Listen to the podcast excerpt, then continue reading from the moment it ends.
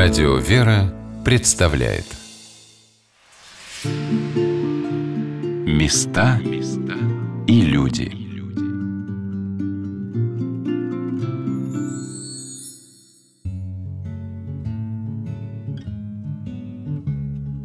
Из многих воспоминаний о маршале Советского Союза Георгия Константиновича Жукове мне запомнились слова писателя Константина Симонова о том, что характер Жукова всегда оставался неподатливым к внешним обстоятельствам. Обстоятельства менялись, а он всегда оставался самим собой. И эта неизменяемость характера была не только свидетельством нравственной силы, но и ее источником. Каждый человек наиболее полно раскрывается в годы испытаний. И хотя маршал Жуков считал, что в начале Великой Отечественной наши полководцы, в том числе и верховный главнокомандующий, были еще не теми, кем они стали в конце войны, Георгий Константинович принимал на себя все обстоятельства своей жизни неизменно, как будто с врожденным мужеством. Здравствуйте, дорогие друзья! У микрофона Анна Шалыгина. Сегодня мы продолжим наше путешествие по дорогам войны – по которым маршал Советского Союза Георгий Константинович Жуков прошел с первых ее минут до победного парада на Красной площади. В Государственном музее Георгия Константиновича Жукова в городе Жукове есть фотография, которая представляет подписание безоговорочной капитуляции фашистской Германии, состоявшейся 8 мая 1945 года в местечке Карлсхорст. Маршалу Жукову было поручено принять капитуляцию – и в этой более дипломатической, чем военной обстановке, он держался с привычной ему уверенностью и строгостью. Константин Симонов, присутствующий на этой церемонии как журналист, описал, что в его поведении не было ни высокомерия, ни снисходительности. Именно для его народа только что закончившаяся война была борьбой не на жизнь, а на смерть, и он вел себя с той жесткой простотой, которая пристала в подобных обстоятельствах победителю. Симонов описал, как вел себя при этом начальник генерального штаба Верховного главнокомандования Вермахта Кейтель. Фельдмаршал с жутким любопытством всматривался в лицо Жукова. С каким пристальным вниманием он следил за Жуковым именно, и только за ним. Это было горькое, трагическое любопытство побежденного к той силе, которую олицетворил Жуков, как силе наиболее ненавидимой и в наибольшей степени решившей исход войны. Но что удивительно – я думаю, что каждый человек, который захочет прикоснуться к личности нашего прославленного маршала, будет с тем же пристальным вниманием вглядываться в эту непостижимую силу его характера. А вот как окончилась церемония подписания капитуляции для германского командования. Об этом рассказал экскурсовод музея имени Жукова Денис Дмитриевич Мартыненков. Финальный аккорд войны это подписание акта о безоговорочной капитуляции Германии. Подписи как раз э, от советской стороны это Жуков, от немецкой Кейтель. После того, как был подписан акт о капитуляции, то Жуков участвовал в банкете, даже на радостях сплясал русскую по легенде. Его спросили, как будем кормить немцев. То есть все то же самое, что и остальным. Жуков сказал, да, кормить их всем тем же самым, только подавать им все кушанья на посуду посуде с вензелями имперской канцелярии и подливать им побольше напитков, чтобы они могли запивать горечь своего поражения. В зале, где подписывался акт о капитуляции, были специально постеленные ковры из кабинета Гитлера, чтобы тоже идя по ним, немцы ощущали горечь своего поражения. Как раз 8 мая по центральноевропейскому времени, 9 мая по московскому был подписан этот акт. Начало Великой Отечественной войны генерал армии Жуков встретил на посту начальника генерального штаба. На эту должность его, не привыкшего к штабной работе, назначили после проведения в 1940 году оперативно-стратегической игры, в которой Жуков играл за синих, представлявших западные войска, а генерал-полковник Павлов за красных, представлявших Восточную армию. В этой игре Жуков обыграл Павлова – причем он действовал как бы предсказывая ход событий, которые затем в реальности развернулись в июне 41-го. После подробного анализа этой игры, блестяще сделанного Жуковым, Сталин в приказном порядке назначил его начальником генерального штаба. Как это происходило, рассказал председатель Комитета памяти Георгия Константиновича Жукова Алексей Анатольевич Павликов.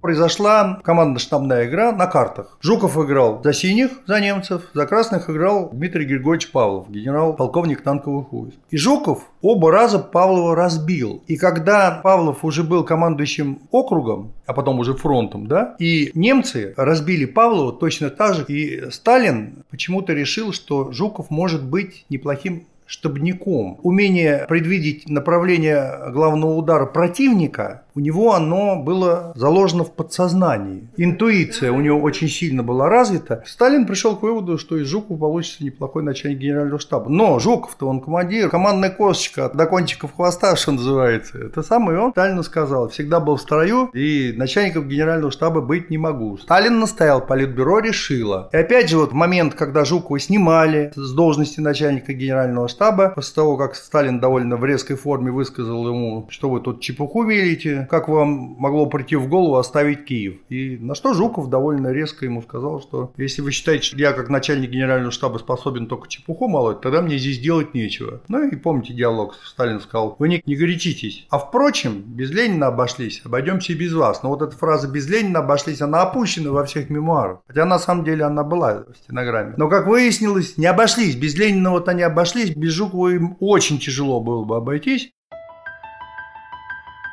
Георгий Константинович в своей книге «Воспоминания и размышления» анализирует предвоенное время, состояние Красной армии и армии фашистской Германии, готовность наших войск к войне.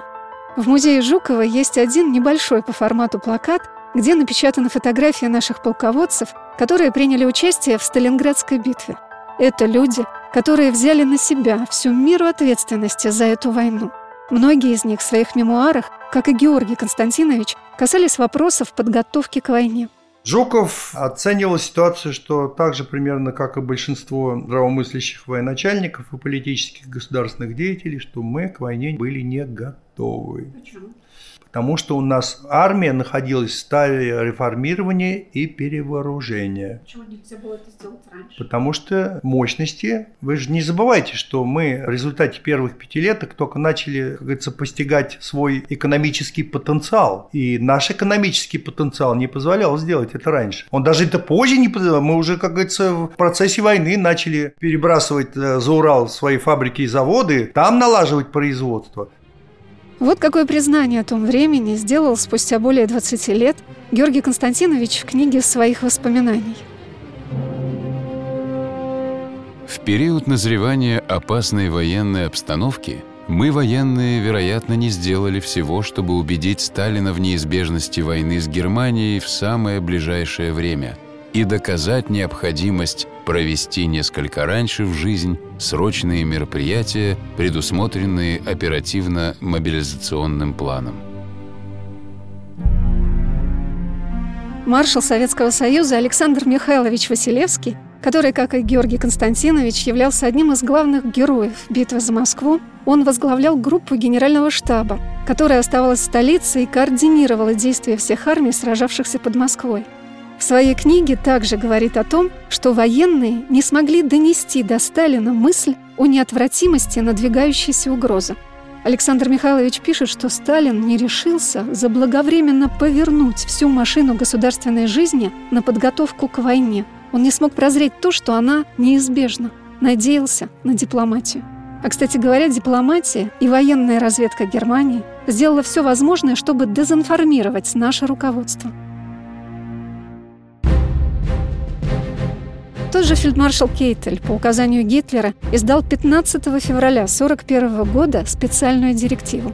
Чтобы скрыть подготовку к операции «Барбаросса», распространялись сложные слухи о том, что переброска немецких дивизий к границе СССР является отвлекающим маневром перед вторжением фашистов в Англию.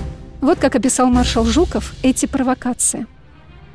Были напечатаны в массовом количестве топографические материалы по Англии – к войскам прикомандировывались переводчики английского языка. Подготавливалось оцепление районов на побережье пролива Ла-Манш, под Экале и в Норвегии. Распространялись сведения о мнимом авиадесантном корпусе. На побережье устанавливались ложные ракетные батареи. В войсках распространялись сведения в одном варианте о том, что они идут на отдых перед вторжением в Англию, в другом, что войска будут пропущены через советскую территорию для выступления против Индии. На самом деле отвлекающими маневрами пользовались многие полководцы, часто действительно вводя в заблуждение противника. В истории Великой Отечественной немало примеров, когда наши генералы, концентрируя войска на нужном направлении для запутывания немцев, гоняли соединение днем в одну сторону, а ночью в противоположную. Недоумевающие солдаты даже роптали на начальство. Так была подготовлена операция по освобождению Крыма, Молдавии. Но ситуация накануне войны была настолько непередаваемо тревожной, что Сталин, по словам Жукова, проявлял чрезмерную осторожность. Георгий Константинович Жуков 22 июня 1941 года на посту начальника генерального штаба вместе с наркомом обороны Семеном Константиновичем Тимошенко принял на себя первые известия о начале наступательных действий немецких войск. Поэтому его воспоминания об этом дне представляют особенную ценность. Накануне вечером ему позвонил командующий Киевским округом генерал-лейтенант Пуркаев и сообщил, что к пограничникам явился перебежчик, немецкий фельдфебель, утверждающий, что гитлеровские войска выходят к исходным районам для наступления, которое начнется 22 июня. Жуков сразу же доложил эту информацию наркому и Сталину. Сталин вызвал их в Кремль. Маршал Тимошенко предложил дать директиву о приведении войск приграничных округов в полную боевую готовность.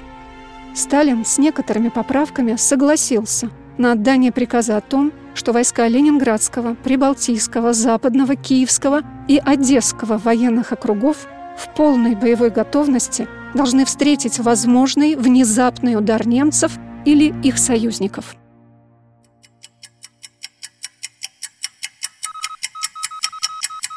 22 июня в 0 часов 30 минут войскам был передан приказ занять огневые точки укрепленных районов на государственной границе. Перед рассветом рассредоточить по полевым аэродромам всю авиацию и тщательно ее замаскировать. Все части привести в боевую готовность, держать войска рассредоточенно и замаскированно.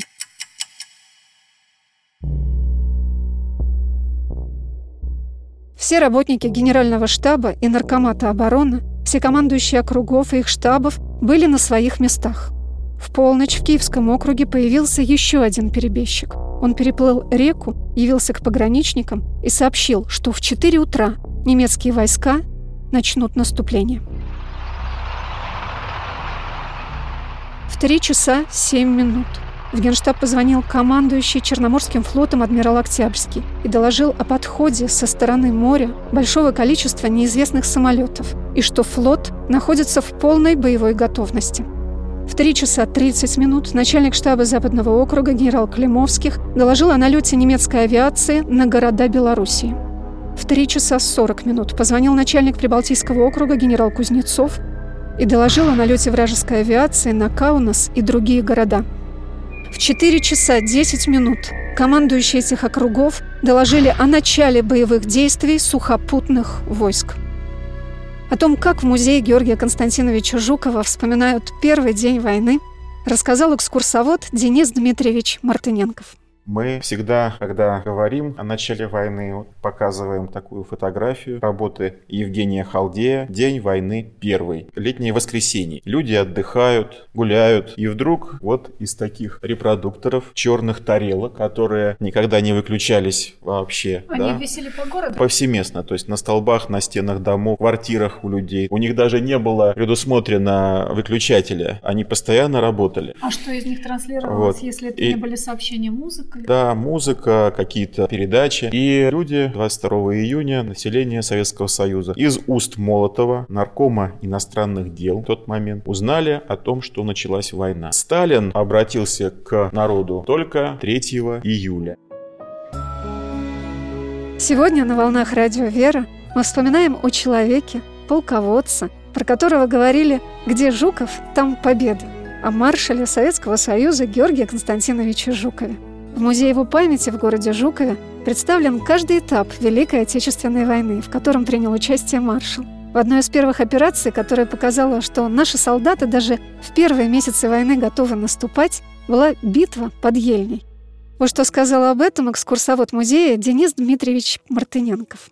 В августе 1941 года Жуков руководит Ельнинской наступательной операцией. Первой наступательной операцией периода войны. Здесь особых стратегических побед нам добиться не удалось, но моральная победа была одержана. Наш солдат доказал всему миру и самому себе, что он может не только отступать, не только обороняться, но и наступать, бить врага, то вермахт не такой непобедимый, каким он казался до этого. Но стоит сказать, что 1939 года, с 1 сентября, немцы ни разу не отступали. Вот это было их первое отступление эпохи Второй мировой войны. И здесь именно под Ельней родилась советская гвардия. То есть первым частям были присвоены гвардейские звания.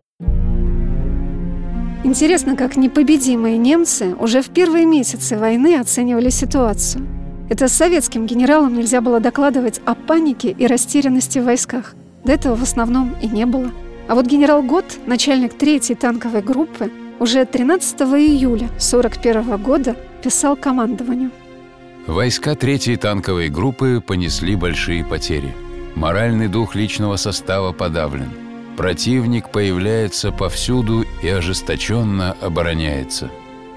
А вот реакция генерала Фермахта на наши попытки остановить врага на линии Западная Двина-Днепр – когда у города Лёпель состоялось одно из первых масштабных танковых сражений в начале июля 1941 года. Потери в снаряжении, оружии и автомашинах необычайно велики. Они значительно превышают захваченные трофеи. Это положение нетерпимо. Мы напобеждаемся до своей собственной гибели. Хотя сам маршал Жуков никогда не принижал уровня подготовки немецких войск к войне – Константин Симонов, не раз встречавшийся с Георгием Константиновичем, записал его суждение об армии Гитлера. Надо будет, наконец, посмотреть правде в глаза и, не стесняясь, сказать о том, как оно было на самом деле. Надо оценить по достоинству немецкую армию, с которой нам пришлось столкнуться с первых дней войны – мы же не перед дурачками отступали по тысяче километров, а перед сильнейшей армией мира. Надо ясно сказать, что немецкая армия к началу войны была лучше нашей армии подготовлена, выучена, вооружена, психологически более готова к войне, втянута в нее. Она имела опыт войны, и притом войны победоносной. Это играет огромную роль. Надо также признать, что немецкий генеральный штаб и вообще немецкие штабы тогда лучше работали, чем наш генеральный штаб и вообще наши штабы. Немецкие командующие в тот период лучше и глубже думали, чем наши командующие. Мы учились в ходе войны и выучились, и стали бить немцев, но это был длительный процесс. Конечно, одно из центральных мест в музее Георгия Константиновича Жукова занимает битва за Москву. О том вкладе, который внес в оборону Москвы маршал Жуков, сказал Алексей Анатольевич Павликов. Он спланировал оборону Москвы. Как вы считаете, ведь не случайно во всех центральных газетах появилась фотография Жукова? Почему? Потому что людям хотели показать, что Жуков, во-первых, до войны уже был довольно известным военачальником, героем Советского Союза. Это сейчас героев Советского Союза, после войны у нас 12 с лишним тысяч. А тогда героев Советского Союза всех по пальцам могли пересчитать. И Сталин, дав указание тем, что СИМ объявляется, что обороной Москвы командует генерал армии Жуков, дал понять, что на оборону Москвы ставится самый, скажем так, искусный военачальник. Естественно, были и другие герои Московской битвы, о них нельзя замалчивать. Был и тот же Рокоссовский, и Василевский начальник оперативного управления. Был Иван Степанович Коник. Были командиры более, скажем, низшего звена. Там был Даватор, был будущий маршал артиллерии Казаков Василий Иванович, был командир 316-й стрелковой дивизии Иван Васильевич Панфилов. Но сколько вот до назначения Жуков на пост командующего Западным фронтом этот пост не занимал военачальников, остановить наступление на Москву смог только Жуков. А что такое остановить наступление на Москву? Во-первых, это имеет очень морально-психологический аспект, очень сильный. Показать, что на подступах к столице, которую немцы уже, извиняюсь за выражение, рассматривали в бинокль, и тут им не только дали по зубам, но и по всей линии фронта откинули на 100-200 километров. Это означало то, что Блицкрига не будет. И автором этого поражения немецкого был Георгий Константинович Жуков. Многие сейчас недооценивают вот этот вклад Жукова. А что, типа, он бы один ничего не сделал. Да, он один бы ничего не сделал. Я, вы знаете, я вот склоняюсь к тому, и без него бы ничего не сделали. Сколько до него занимали пост командующего фронтом? Никто не смог немцев остановить. Вообще никто. И все говорят, да, вот мы победили под Москвой, но какой ценой? Но все дело в том, что до Жукова никто не мог никакой ценой победить, ни большой, ни малой. Вообще никакой. И об этом нужно помнить. Даже если мы победили большой ценой, то эта победа нам дорога вдвойне, потому что мы знаем, какой ценой она нам досталась. Об этом следует помнить всегда.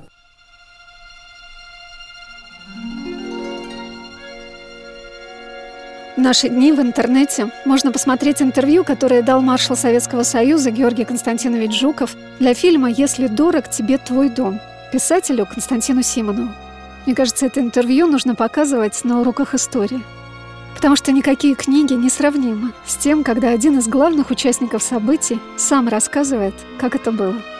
Меня поразило, что он великий маршал, от которого во многом зависело то, как сложилась и история этой войны – и история нашей Родины. Как-то даже был смущен этой съемкой, непривычной для него ролью киногероя.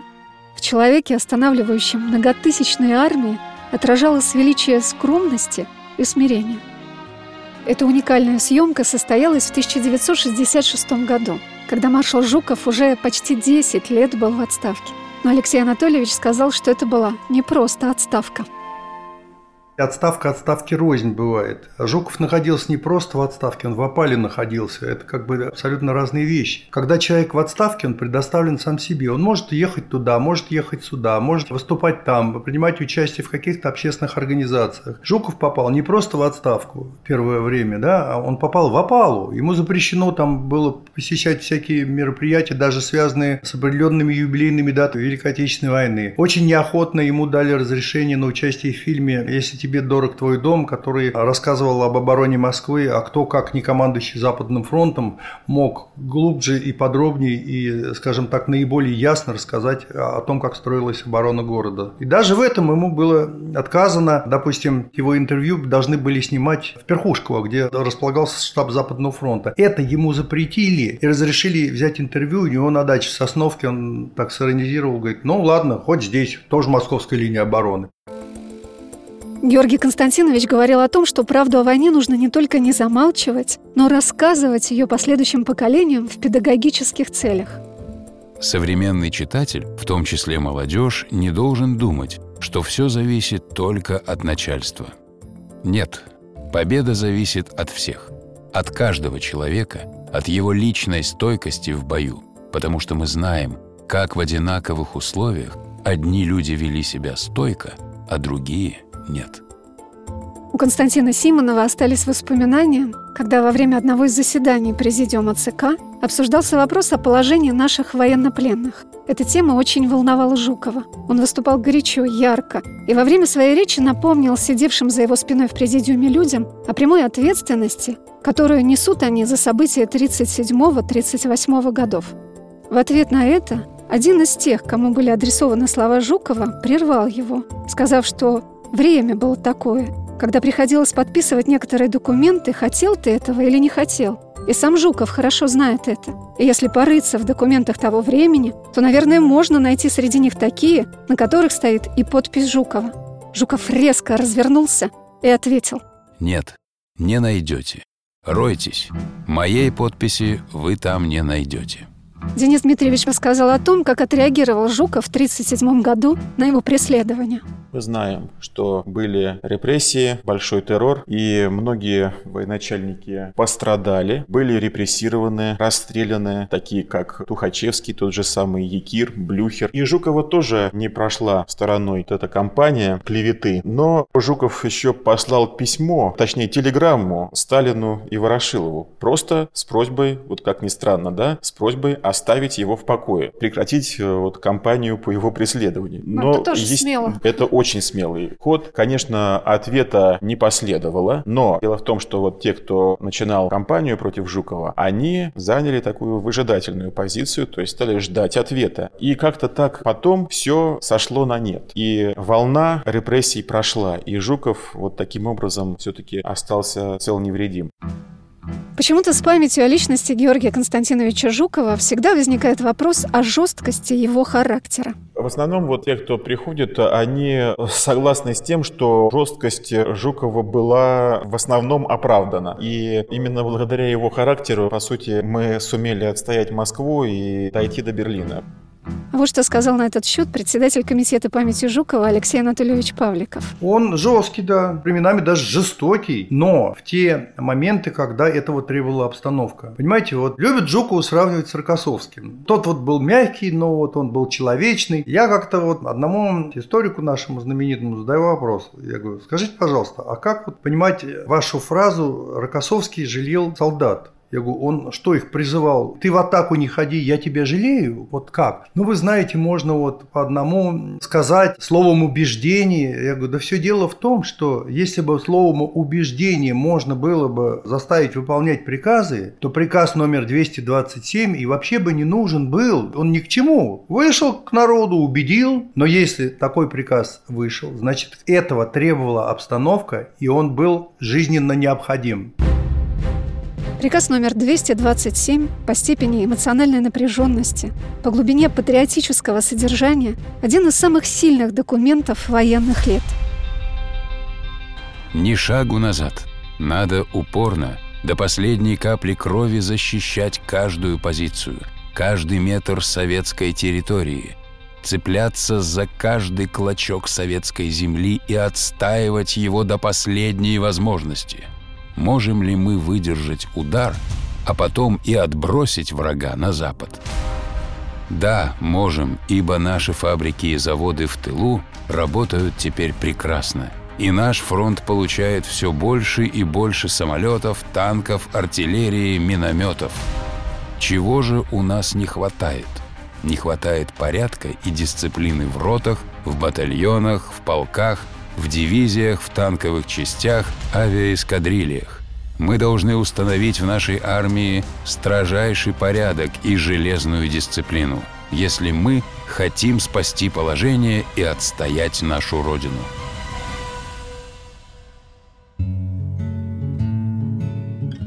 Какими простыми, ясными и лаконичными являются документы военных лет. В газетных заголовках и плакатах того времени – ты слышишь обращенное лично к каждому человеку, живое слово. И, конечно, бесценным даром становятся для нас письма тех лет. В музее Георгия Константиновича есть его письмо, написанное сразу после парада на Красной площади 7 ноября 1941 года, в самый разгар битвы под Москвой. Мы читали его вместе с экскурсоводом музея, легко разбирая ровный, красивый почерк маршала Жукова. Перед вами письмо, написанное собственноручно Жуковым. Он обращается к своей жене Александре Диевне. Шурик, да, он ее называет. Она его называла на французский манер Жорж. Да. Шурик, Лерочка да. и Элочка. Пишу вам свой привет. Поздравляю с 24-й годовщиной Великой Октябрьской социалистической революции. Привет матери, и остальному колхозу. Остальному колхозу. Да, это письмо угу. 7 ноября, сразу, может быть, после парада. Или как вы там живете? Я живу по-прежнему. Выполняю, приказ. приказ правительства. Бьем немцев. Угу. И не допустим, допустим его до Москвы. Угу. У нас сегодня выпал снег, немцам, видимо, это не по душе. Но угу. то, что было дальше, да, не знаю. Да, вот да. такая интересная фотография 21 октября в газете «Правда». По приказу Сталина портрет Жукова был опубликован во всех газетах в самый разгар битвы за Москву. Это было сделано, конечно, в нарушении всех норм конспирации, всех норм защиты информации. Почему это было сделано? Сам Жуков говорил, что, скорее всего, Сталин таким образом хотел назначить виновного за возможную сдачу Москвы. То есть, чтобы все сразу поняли, кто несет главную ответственность. Но получилось наоборот. После того, как наши войска все-таки одержали победу под Москвой, именно с Жуковым стали связывать наш успех. Именно с его именем, что, естественно, у Сталина вызвало обратную реакцию. Ревность, зависть. И, кстати, многие командиры, многие политработники получили за битву под Москвой награды. Единственный, кто не получил ни одной награды за Москву, это был Жуков. Ему вручили всего лишь медаль за оборону Москвы в 1944 году. Все. Места и люди.